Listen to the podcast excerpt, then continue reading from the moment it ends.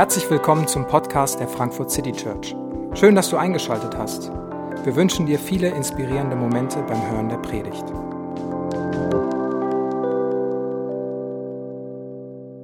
Hallo, guten Abend. Schön, dass ihr da seid. Mein Name ist David, ich bin Pastor hier und wir äh, beschäftigen uns heute mit diesem Text. Äh, ihr habt ihn sicherlich erkannt, denn ich glaube, jeder von uns, der irgendwo in der Schule mal in Religion saß, der musste diese zehn Gebote mal lernen äh, und auswendig lernen. Und vielleicht äh, hast du immer noch Albträume davon. Ich weiß nicht. Ich weiß auch, dass äh, es von allen von euch ein großer Traum war, heute Abend äh, in den Gottesdienst zu gehen und in der Kirche endlich mal wieder über Regeln und Gesetze nachzudenken. Ähm, dass das ist einfach was, was so im Alltag ein bisschen untergeht und fehlt. Ähm, keine Ahnung, wo du stehst. Der Titel heute ist Regeln der Freiheit. Und ähm, auf den ersten Blick scheinen die sich ein bisschen auszuschließen. Wenn wir über Regeln und Freiheit gehen, dann denken wir doch, Freiheit ist doch eigentlich die Überwindung von irgendwelchen Regeln und, und Grenzen und Zwängen. Frei bin ich doch dann und Freiheit habe ich, wenn ich tun kann, was ich tun will, wenn ich mich eben nicht mehr nach irgendwelchen Regeln und Zwängen halten muss. Aber wenn wir ein bisschen weiterdenken, über, über Momente erleben, wo wir, wo wir Freiheit erleben, über diese Momente nachdenken, wenn wir uns vorstellen, dass wir in einem freien Land leben, ja, was heißt das denn eigentlich? Warum leben wir in diesem freien Land? Also unser Land hat unglaublich viele Gesetze. Ich weiß nicht, ob das äh, in der deutschen Kultur irgendwie verankert ist, aber wir scheinen Gesetze zu lieben und für alles irgendwelche Gesetze zu haben und zu machen und dann auch noch alle einzuhalten oder einhalten zu wollen. Ähm, und überall gibt es diese Gesetze und es gibt sicherlich auch viele ganz unsinnige Gesetze, aber wir haben gewisse Freiheiten, weil wir Gesetze haben, die zum einen gewisse Dinge verbieten und Grenzen setzen und zum anderen Rechte geben äh, und uns Rechte wie, wie, wie Freiheitsrechte geben, dass ich sagen kann, was ich äh, sagen will zum Beispiel. Wir haben Gesetze, die für Freiheit sorgen. Die Gesetze rauben sie uns nicht, sondern sie geben sie uns.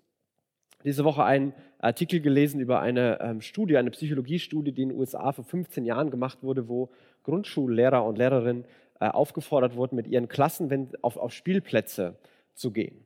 Und diese Spielplätze hatten, gab es einmal Spielplätze, die hatten einen Zaun außenrum und es gab Spielplätze, die hatten keinen Zaun außenrum.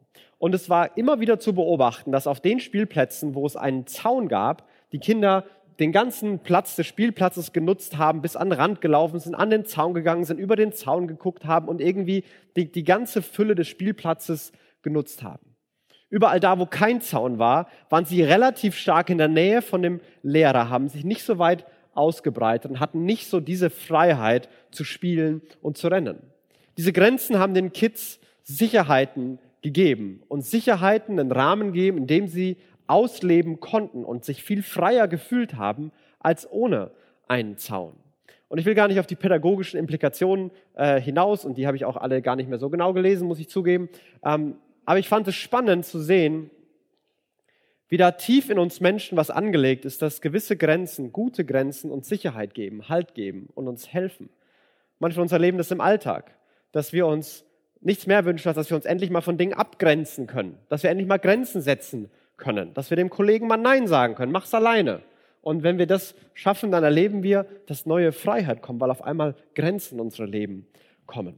Und so sind Regeln für Freiheit notwendig und wichtig. Das ist die Frage nur, welche Regeln brauchen wir und welche Regeln gibt es, die wirklich frei machen und welche Regeln bringen uns vielleicht in Zwänge.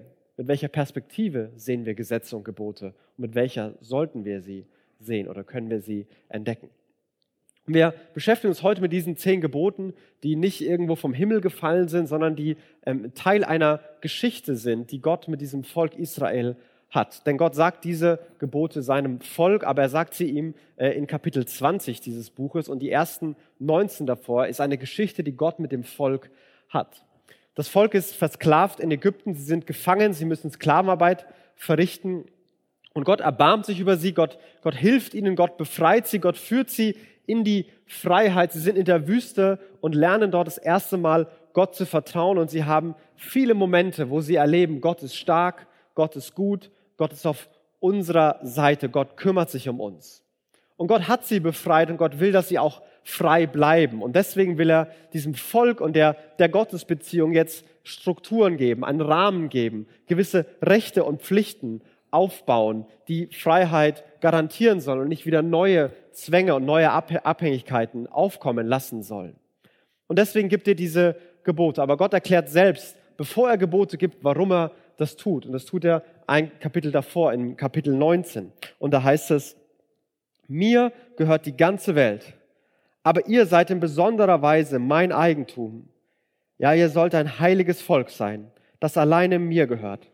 Als königliche Priester sollt ihr mir dienen. Gott erklärt seine Absicht, bevor er irgendetwas ähm, angeboten gibt. Und er sagt, mir gehört die ganze Welt. Und die Logik ist relativ einfach. Ich habe es gemacht, mir gehört es auch. Ähm, ich habe die ganze Welt geschaffen und die ganze Welt gehört mir. Und was Gott an, an Zielen verfolgt, an Ideen hat, die betreffen nicht nur dieses eine kleine Volk Israel, sondern da geht es um, um, um, ganz, um die ganze Welt, diese ganze Perspektive hat Gott und macht er hier auf und sagt, Israel, ihr sollt auf besondere Weise mein Volk sein, auf besondere Weise mein Eigentum sein. Ihr seid ein, ein königliches Priestertum, ein Königreich von Priestern. Ihr alle sollt Priester sein. Und damit knüpft Gott an eine Idee an, die er von Anfang an in der Schöpfung hatte. Gott hat die Welt gemacht aus seiner Fülle heraus und er wollte, dass die Menschen als sein Ebenbild ihn sehen und ihn erleben dass sie seine Gerechtigkeit sehen, seine Fülle, seine Liebe, seine Schönheit und damit die Welt dann prägen und gestalten, dass sie die Welt nach Gottes Idee formen und prägen, dass das, was sie bei Gott sehen, dass sie das weitergeben sollen. Die Menschen haben sich geweigert, haben gesagt, nee, nee, wir haben viel bessere Ideen selber, wir machen das alleine. Und auf einmal gab es viele Probleme und, und, und, und Tod und es, es ging kaputt. Und Gott konnte sich nicht ansehen, ist auf einmal zu Abraham gegangen. Abraham, du, du sollst mir glauben und durch dich will ich die ganze Welt segnen.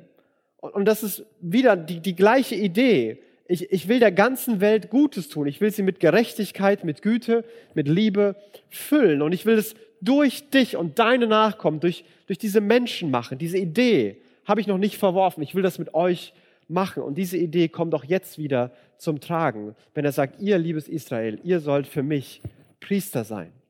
Und Priester waren in den damaligen Religionen die, die mit den Göttern geredet haben, die die Opfer gebracht haben, die die Gebete gebracht haben, die für das Volk zu Gott ähm, gebetet und vermittelt haben und die gleichzeitig dem Volk erklärt haben, wer Gott ist, wie Gott ist und wie sie zu leben haben.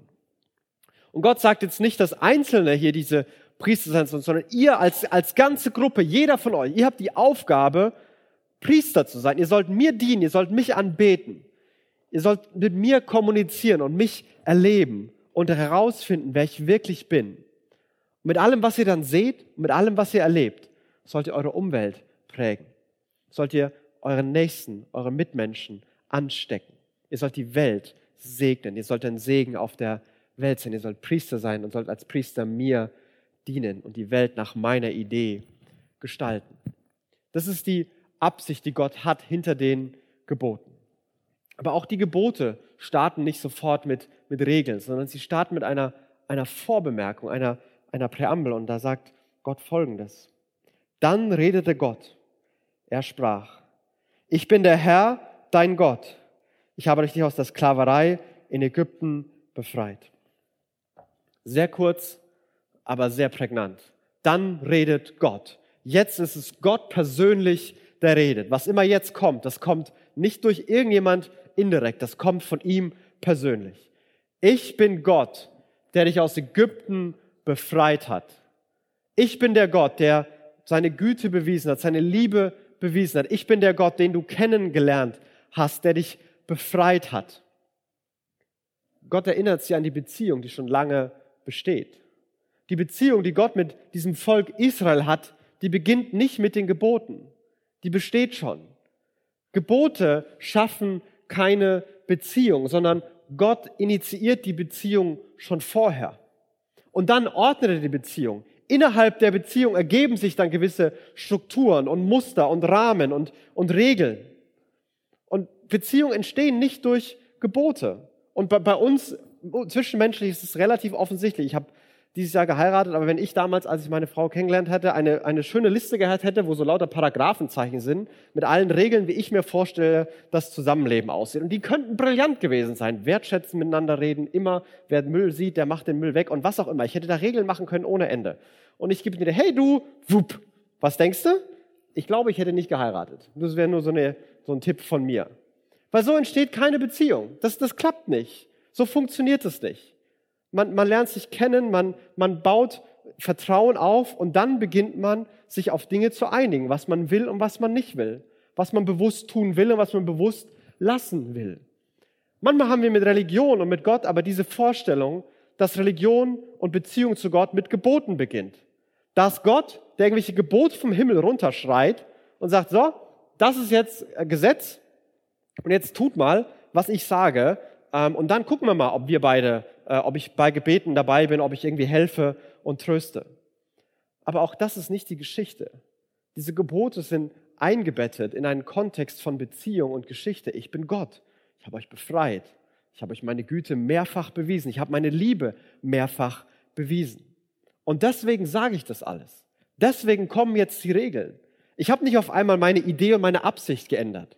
Ich habe euch nicht aus der Sklaverei befreit, um euch jetzt zu versklaven und zu unterdrücken.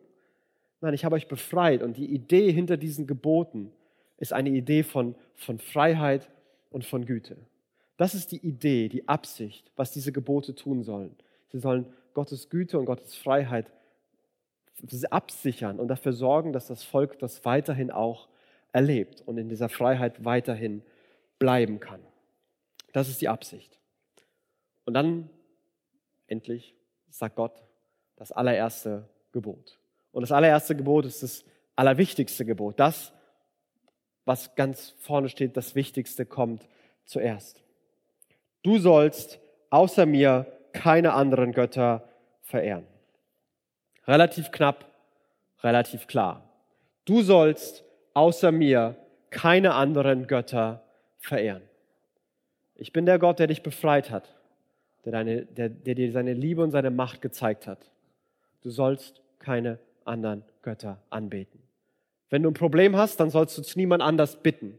Wenn du dankbar bist, dann sollst du niemand anders Danke sagen. Wenn du dich fragst, was gut und richtig ist, dann sollst du niemanden fragen, dann sollst du zu mir kommen. Du sollst mich alleine anbeten, verehren. Du sollst mich alleine in deinem Fokus haben. Ich allein soll, soll das Zentrum deines Lebens sein.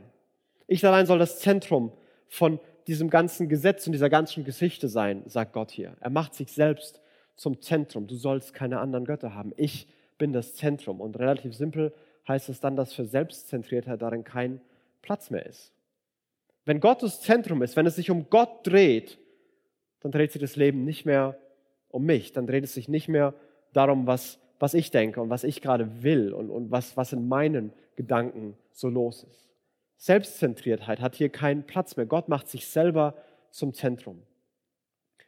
Aber was ich noch viel auffälliger finde, ist, dass Gott gibt Gebote, die Israel befähigen sollen, dass sie frei da leben und ein Segen für die Welt sind.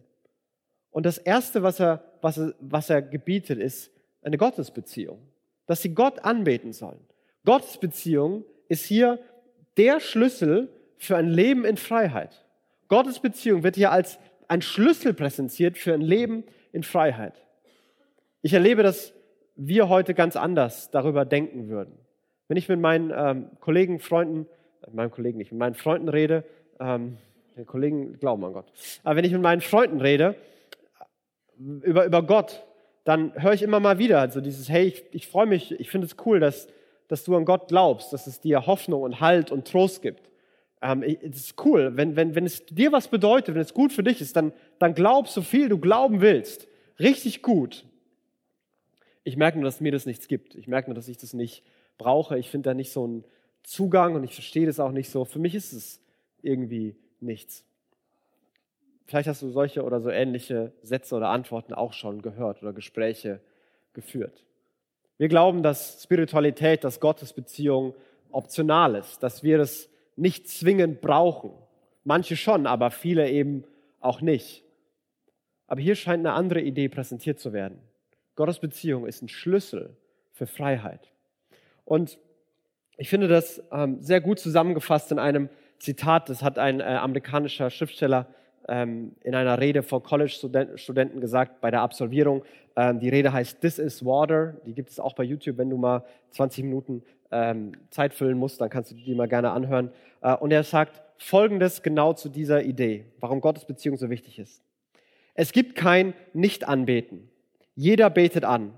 Die einzige Wahl, die wir haben, ist, was wir anbeten. Jesus Christus oder Allah, Jahwe oder die Muttergöttin Wicca. Die vier Eden Wahrheiten oder ein anderes System ethischer Prinzipien sind dabei eine gute Wahl, weil dich so ziemlich alles andere bei lebendigem Leibe auffressen wird. Wenn du Geld und Reichtum anbetest, wirst du nie genug davon haben. Fährst du deinen Körper, deine Schönheit und deine sexuelle Anziehungskraft, wirst du dich immer hässlich fühlen. Bete Macht an und du wirst dich schwach und ängstlich fühlen und du wirst immer mehr Macht über andere brauchen, um diese Angst in den Griff zu bekommen. Verherrlichst du deine Intelligenz, bei anderen als gebildet zu gelten, will ich das Gefühl, dumm oder ein Hochstapler zu sein, nie verlassen. Und im ersten Teil würde ich sagen, hätte ich eine klare Präferenz äh, und die wäre Jesus. Aber der zweite Teil, glaube ich, ist sehr, sehr gut beobachtet. Dass all diese Dinge, die werden uns auflassen. Man kann die Liste weitermachen. Suche Anerkennung und du wirst immer das Gefühl haben, übersehen zu werden und missverstanden zu werden. Suche Sicherheit, strebe Sicherheit an und du wirst immer glauben, dass du noch was übersehen hast und irgendwo noch mehr Kontrolle brauchst. Und man, man kann diese Liste wirklich weitermachen. Ich glaube, er beobachtet hier was wirklich Zentrales. Spiritualität, auch wenn wir das heute nicht mehr glauben, ist ein Schlüssel dafür, Freiheit zu erleben. Vielleicht sind wir in manchen Zwängen heute als Gesellschaft, vielleicht steigen äh, Ängste und, und Verletzungen und dieses Getriebensein so sehr, weil wir es immer optionaler gemacht haben. Gottes Beziehung ist ein Schlüssel, weil alles andere uns auffressen wird. Weil mit diesen Dingen kann man keine Beziehung haben. Das sind tote Götzen. Und genau deswegen gibt es noch ein, ein weiteres Gebot, das in die gleiche Richtung ähm, drückt. Fertige dir keine Götzenstatuen an, auch kein Abbild von irgendetwas am Himmel oder auf der Erde oder im Meer. Wirf dich nicht vor solchen Götterfiguren nieder, bring ihnen kein Opfer dar, denn ich bin der Herr, dein Gott. Ich dulde keinen neben mir. Mach dir keine anderen Ersatzgötter. Götzen sind Ersatzgötter, die diese Beziehung zerstören oder gar keine Beziehung möglich machen, weil sie tote Wesen sind. Sie, sie leben nicht. Und das war damals ganz üblich, dass man, dass man Götterfiguren gemacht hat. Jeder, ähm, jede Kultur, zum Beispiel die ägyptische Götterfiguren, ähm, da wo Israel gerade herkommt, die ganzen Götterfiguren haben alle Statuen und diese Statuen sind, haben menschliche Körper und Tierköpfe. Das ist, wie die Ägypter ihre Götter sich vorgestellt haben und dargestellt haben. Und alle Götter hatten Statuen. Statuen waren ein sichtbares Zeichen dafür, dass Gott irgendwie präsent ist. Und es, es kam zu so einem kontrollierbaren Austausch. Wir sprechen diese Gebete, wir bringen diese Opfer dar, wir, wir kümmern uns so um diese Statue. Und dann, dieses, der Gott, der dir sieht, der wird uns dann das geben, was wir von ihm erbitten. Dann wird dieser Gott uns helfen. Und es ist eine Umkehr der Ordnung, die Gott geschaffen hat. Die Sprache hier ist teilweise aus der Schöpfung, alles was im Himmel und auf der Erde und im Wasser ist, aus der, aus der Schöpfung äh, ge genommen. Gott hat die Menschen in seinem Bild geschaffen, aber umgekehrt ist es, wenn die Menschen sich Gott in ihrem Bilde schaffen. Und dann geht alles aus dem Ruder, dann ist alles kaputt. Und ihr sollt euch nicht diese Figuren machen. Eine der lustigsten Geschichten, die ich in meinem Studium mir erinnern kann, war in einer Alten Testament-Vorlesung. Ähm, da hatten wir einen Quellentext aus, äh, von Hethitern gelesen. Und die Hethiter hatten einen Regengott, ich habe keine Ahnung mehr, wie er heißt. Ähm, und der, die haben eben alles gemacht und gebetet, was sie so äh, machen und beten sollten. Und es hat einfach ums Verrecken nicht geregnet. Und dann haben sie den auf so einen Karren gemacht, einen Esel davor gespannt und den Gott durch die Stadt gefahren, ausgepeitscht und, äh, und verspottet und ihn öffentlich bloßgestellt, um den Gott zu bestrafen, weil er nicht seinen Job gemacht hat. Und das ist ein bisschen albern, aber das ist die Idee, die dahinter steht. So eine Hand wäscht die andere. So wir opfern dir und dann machst du, was wir dir sagen. Und wenn wir unseren Teil nicht tun, dann darfst du uns auch bestrafen. Aber wenn du deinen Teil nicht tust, dann, dann dürfen wir das eben auch. Und Gott sagt, so funktioniert es hier nicht. Ich bin nicht wie all die anderen Götter. Ich bin nicht wie all die anderen Kulte, die ihr kennt. Ich bin alleine Gott. Und ich lasse mich nicht kontrollieren. Ich lasse mich nicht in irgendeine Form und irgendeine Figur gießen ich, ich bin nicht eine Hand wäscht die andere. Ich habe meinen eigenen Plan. Du kannst gerne mitmachen und ich lade dich ein, dabei zu sein. Aber du kannst ihn nicht diktieren. Du kannst mich nicht kontrollieren. Du musst mir vertrauen. Das steht hinter dem Gebot. Gott führt dieses noch weiter mit, sie sollen den Namen nicht unnütz gebrauchen, den Namen nicht egoistisch oder lästerlich ähm, gebrauchen. Und er schließt so ähm, die, diese erste große Einheit ab. Ihr sollt keine anderen Götter neben mir haben. Ich allein bin euer Gott. Und das ist ein Schlüssel dafür, dass ihr Freiheit erlebt und ein Segen sein könnt. Ein nächstes Gebot, was für die Leute damals revolutionär gewesen sein muss, ist eine Regelung, die den Sabbat betrifft. Denkt an den Sabbat als einen Tag, der mir alleine geweiht ist. Sechs Tage sollst du deine Arbeit verrichten, aber der siebte Tag ist ein Ruhetag, der mir, dem Herrn, deinem Gott gehört. An diesem Tag sollst du nicht arbeiten, weder du noch deine Kinder, weder dein Knecht noch deine Magd, auch nicht deine Tiere oder der Fremde, der bei dir lebt. Also da ist eine Gruppe von Menschen, die aus einer, die alles, was sie in ihrem Leben erlebt hat, ist 24 Stunden am Tag, sieben Tage die Woche Sklavenarbeit tun. Die haben nichts anderes gemacht. 24 Stunden, sieben Tage arbeiten. Und dann kommt Gott und sagt so, ihr seid jetzt mein Volk. Und ich habe eine, und eine Bedingung, von, die, die ich habe jetzt fordere, die ich haben will, ist, dass ihr ab jetzt einen Tag Pause macht. Ab jetzt lasst ihr einen Tag alles ruhen. Und ich meine keine Alibi-Pause, dass sich eben einer alibimäßig in die Ecke setzt und alle anderen können weiterarbeiten. Nein, von, von Stamm, vom Stammhalter über Kinder, über Knechte, über Angestellte bis zum Ochsen im Stall. Alle machen Pause. Alle halten an. Und was wir heute ganz normal kennen als einen freien Tag die Woche, ähm, wird, wird, ist eine, eine revolutionäre Idee, die es sonst in keiner Gesetzgebung gibt, als in der christlich-jüdischen Tradition. Und dann wurde es eben übernommen. Aber da kommt diese Idee her. Gott führt das ein. Und auch hier wieder, Pause ist wesentlich für Freiheit und notwendig, um ein Segen zu sein. Pause ist wesentlich für Freiheit und notwendig, um ein Segen zu sein. Und auch das braucht wieder Vertrauen. In der Zeit, ähm, wo es wo nicht jeden Monat überwiesen wurde, sondern wo der, der, der Handwerker konnte eben nur das verkaufen, was er die Woche produziert hat. Und wenn er sieben Tage produziert hat, natürlich konnte er dann mehr verkaufen, als wenn er nur sechs Tage produziert. Der Landwirt, der musste sich einen Tag eben mal seine Felder oder seine Tiere in Ruhe lassen. Das sagt ja Gott, das fordert Vertrauen. Das ist ein Vertrauensschritt. Aber dieser Gott sagt, das ist notwendig. Anhalten, Pause machen ist wesentlich für Freiheit und absolut notwendig um ein Segen für andere zu sein. Anhalten, Pause machen, nicht wie verrückt rennen, sondern Ruhe erleben. Und es hat nicht so viel damit zu tun, dass man Pause braucht, denn Gott gibt eine Begründung dafür, die nichts mit man braucht Pause zu tun hat. Denn sechs Tage habe ich, der Herr, der, den Himmel, die Erde und das Meer geschaffen und alles, was lebt. Am siebten Tag ruhte ich. Darum habe ich den Sabbat gesegnet und ihn für heilig erklärt. Gott hat sechs Tage die Welt geschaffen und am siebten hat er Pause gemacht. Und Gott hat keine Pause gemacht, weil er Pause gebraucht hat. Gott war nicht völlig außer Atem, fertig im Himmel, weil die Woche so stressig war und so anstrengend alles ihn so ultra gestresst hat. Gott hat keine Pause gebraucht. Aber Gott hat Pause gemacht. Wie viel mehr müssen wir Pause machen, die tatsächlich manchmal Pause brauchen? Vielleicht dürfen wir manchmal guten Gewissens Pause machen. Und es ist sogar, dass wir die Gebote Gottes halten. Und dieser Sabbat, dieser Ruhetag, diese Pause, ähm, die, die hat den, die Idee von, ist ein Tag für Genuss, für Reflexion und für Beziehung. Wo Gott sich zurücklehnt und seine Schöpfung ansieht und staunt, wie gut alles geworden ist. Wie er das alles sich nochmal vor Augen führt und nachdenkt, was so passiert ist und wie er mit den Menschen, die er gemacht hat, durch den Garten spazieren geht und Beziehung lebt. Es ist ein Tag zum Genießen, zum Reflektieren, zum Beziehung leben, ob Familie, Freunde, was auch immer. Und das ist ein Gebot, das Gott gibt. Das in einer Reihe mit kein anderen Gott, keine Statuen, nicht lästern und dann geht es weiter mit Eltern ehren, ähm, stehlen, töten, Ehebrechen und so weiter. All die Gebote, außer dieses Sabbatgebot, glaube ich, sind in einem, in einem westlich-christlichen Kontext offensichtlich verboten. Also da wird man komisch für angeschaut. Wenn hier einer irgendeine andere Gottheit predigt oder mit so einer lustigen Bronzestatue reinkommt und die dann hier, hier anbeten will, würden wir sagen, hm, vielleicht lieber äh, woanders. Ähm, auch wenn einer über die e-, Eltern die ganze Zeit lästern, äh, jemanden umbringt, stiehlt und so weiter, brauchen wir gar nicht reden. Das ist offensichtlich falsch.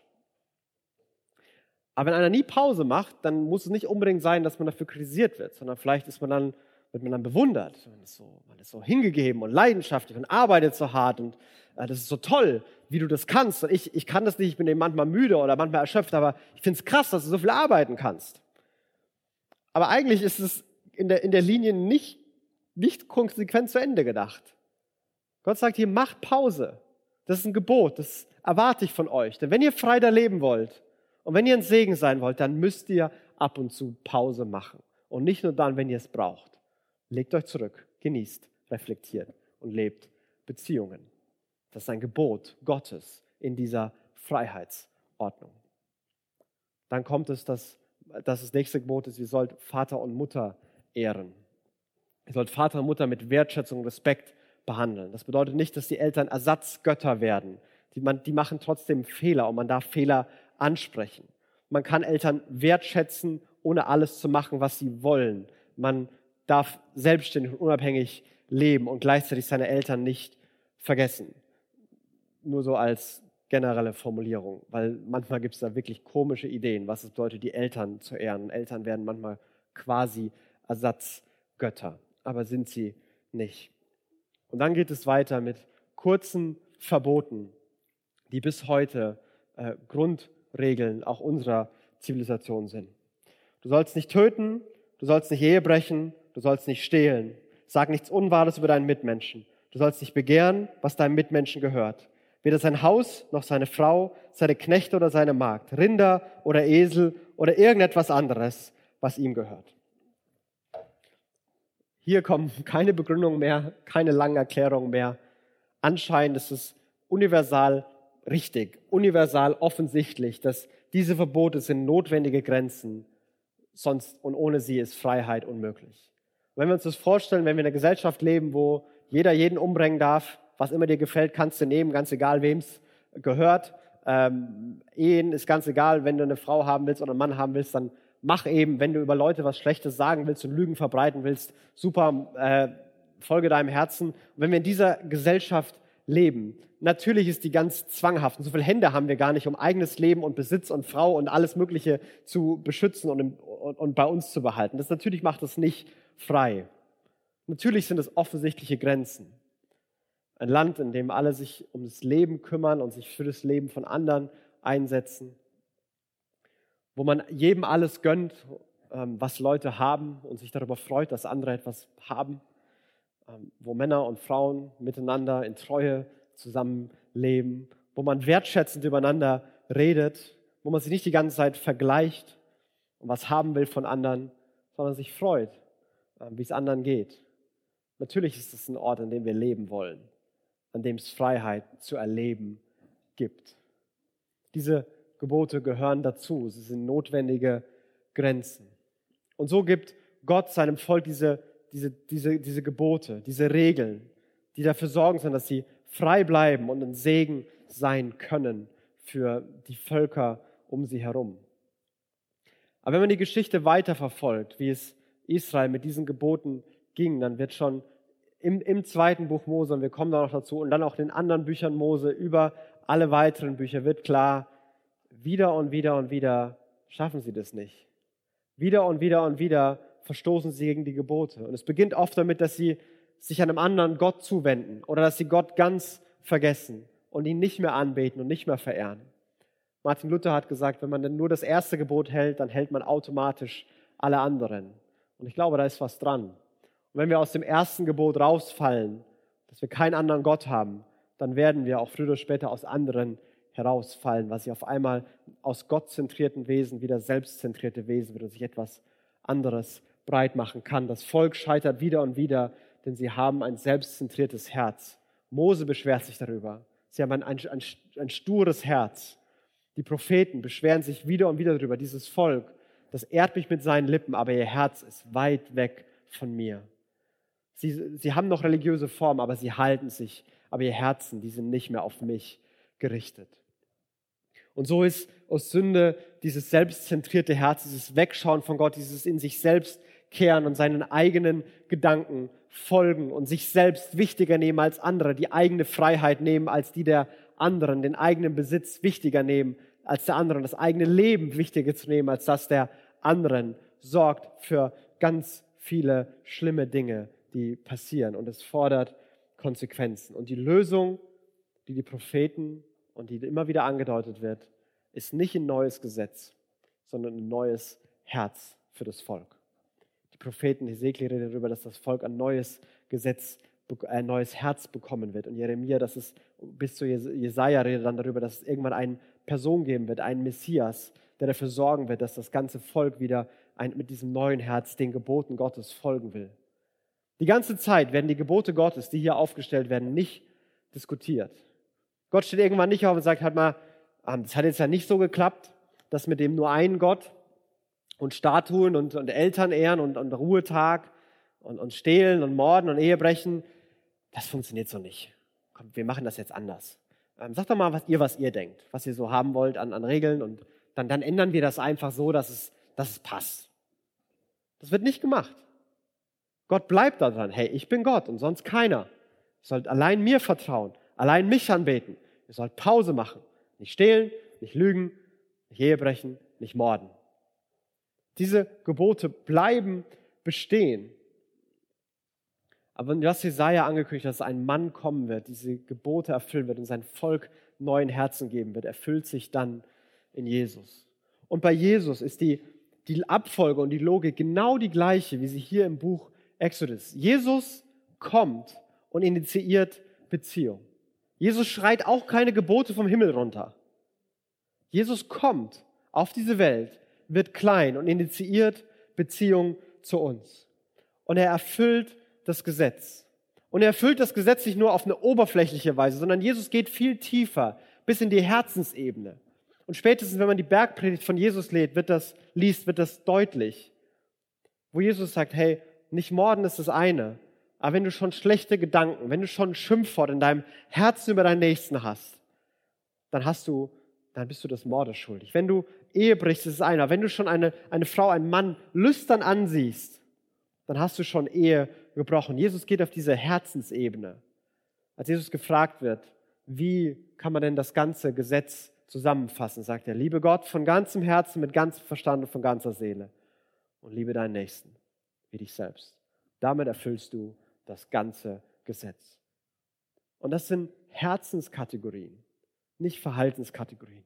Und Jesus ist, der sagt, ich bin nicht gekommen, es abzuschaffen. Ich bin gekommen, um das zu erfüllen. Und Jesus erfüllt das Gesetz bis ins Letzte. Er liebt Gott in jeder Sekunde perfekt. Er, er, er, ist immer fokussiert und hat den Blick immer auf seinen Vater im Himmel gerichtet. Er liebt Gott ohne Unterlass, in Freude und Leid, in allem Schmerz und bis ans Ende hat sein Fokus auf Gott. Und er liebt die Menschen. Er liebt seine Nächsten, seine Mitmenschen, begegnen ihm mit Gnade, mit Liebe und mit Wahrheit. Und er liebt die um sich herum. Und er lebt dieses perfekte Leben. Und trotzdem wird Jesus am Kreuz hingerichtet, umgebracht. Aber sein Tod ist nicht eine Tragödie und wieder ist ein gut, guter Mensch, der was hätte verändern können, gestorben, sondern nein, sein Tod am Kreuz ist ein Triumph über Hölle, über Tod, über Sünde, weil Jesus die Strafe des Gesetzes trägt. Und er tut damit zwei Dinge. Zum einen sagt er, das Gesetz hatte Recht. Die Gebote sind gut und richtig. Das Problem waren die Herzen. Das Problem war, dass in meinem Herzen manchmal Neid ist und der sich zeigt. Natürlich will ich, dass keiner schlecht über mich redet, aber wie rede ich über andere? Natürlich will ich nicht andere beneiden. Aber das sind Dinge in meinem Herzen, die, die sind nicht gut, die sind selbstzentriert, die sorgen für Leid. Die sorgen für Leid in meinem engeren Umfeld und in dieser Welt. Und das Gesetz hat Recht. Und alle Konsequenzen, alle Strafen, die trägt auf einmal der Jesus, der alles richtig gemacht hat, Gott perfekt geliebt hat und seinen Nächsten perfekt geliebt hat. Er trägt die Strafe des Gesetzes und damit rettet er.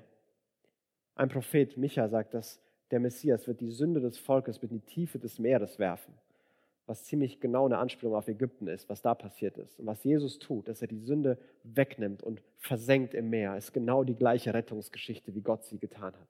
Jesus rettet, Jesus befreit. Ich bin der Gott, der dich nicht aus Ägypten gerettet hat, aber ich bin der Gott, der dich vom Tod gerettet hat.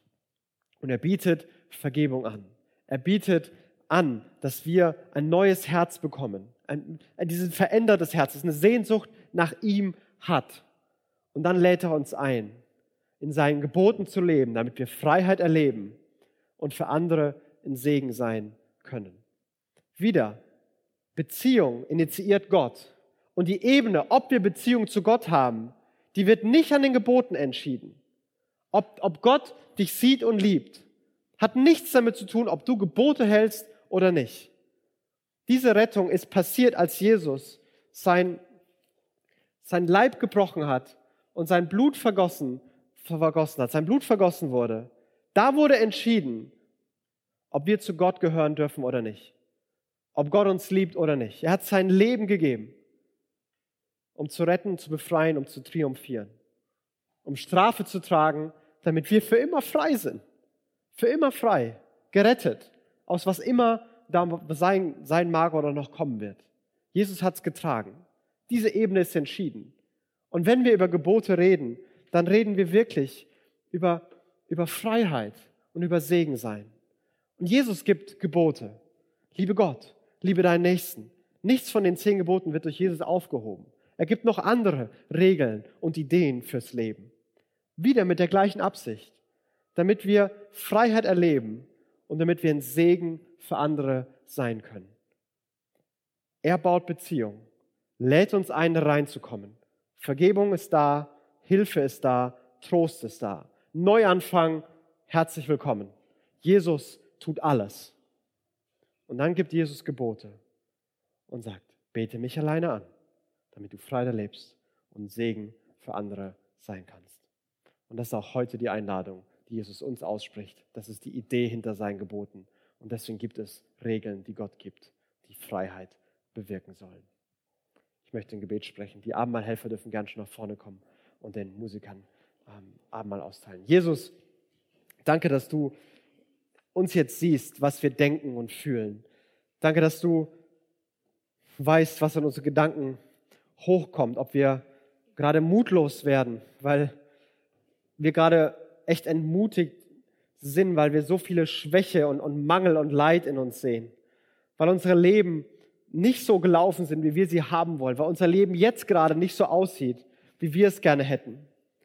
Du siehst die von uns, die, die mit dem tiefen Glauben leben, dass erst dann, wenn wir alles richtig machen, du uns jemals lieben kannst.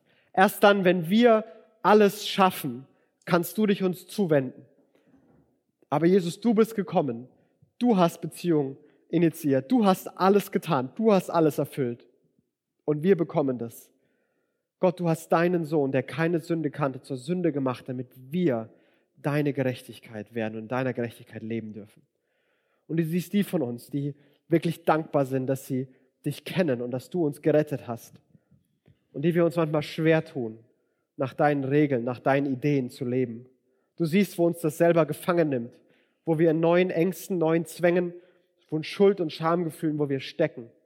Du siehst, wo wir auf Distanz zu Geboten gehen, weil wir nicht wirklich wissen, ob das gut ist.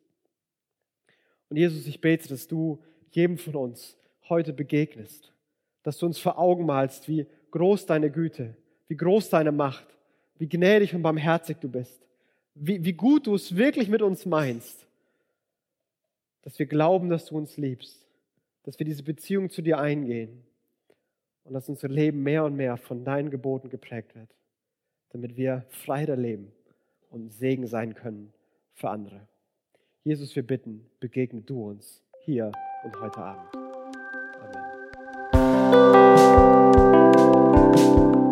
Wir hoffen, die Predigt hat dich inspiriert. Wenn du uns kennenlernen möchtest, dann schau einfach mal auf unsere Homepage www.frankfurtcitychurch.de oder besuche uns in unseren Gottesdiensten. Bis dann!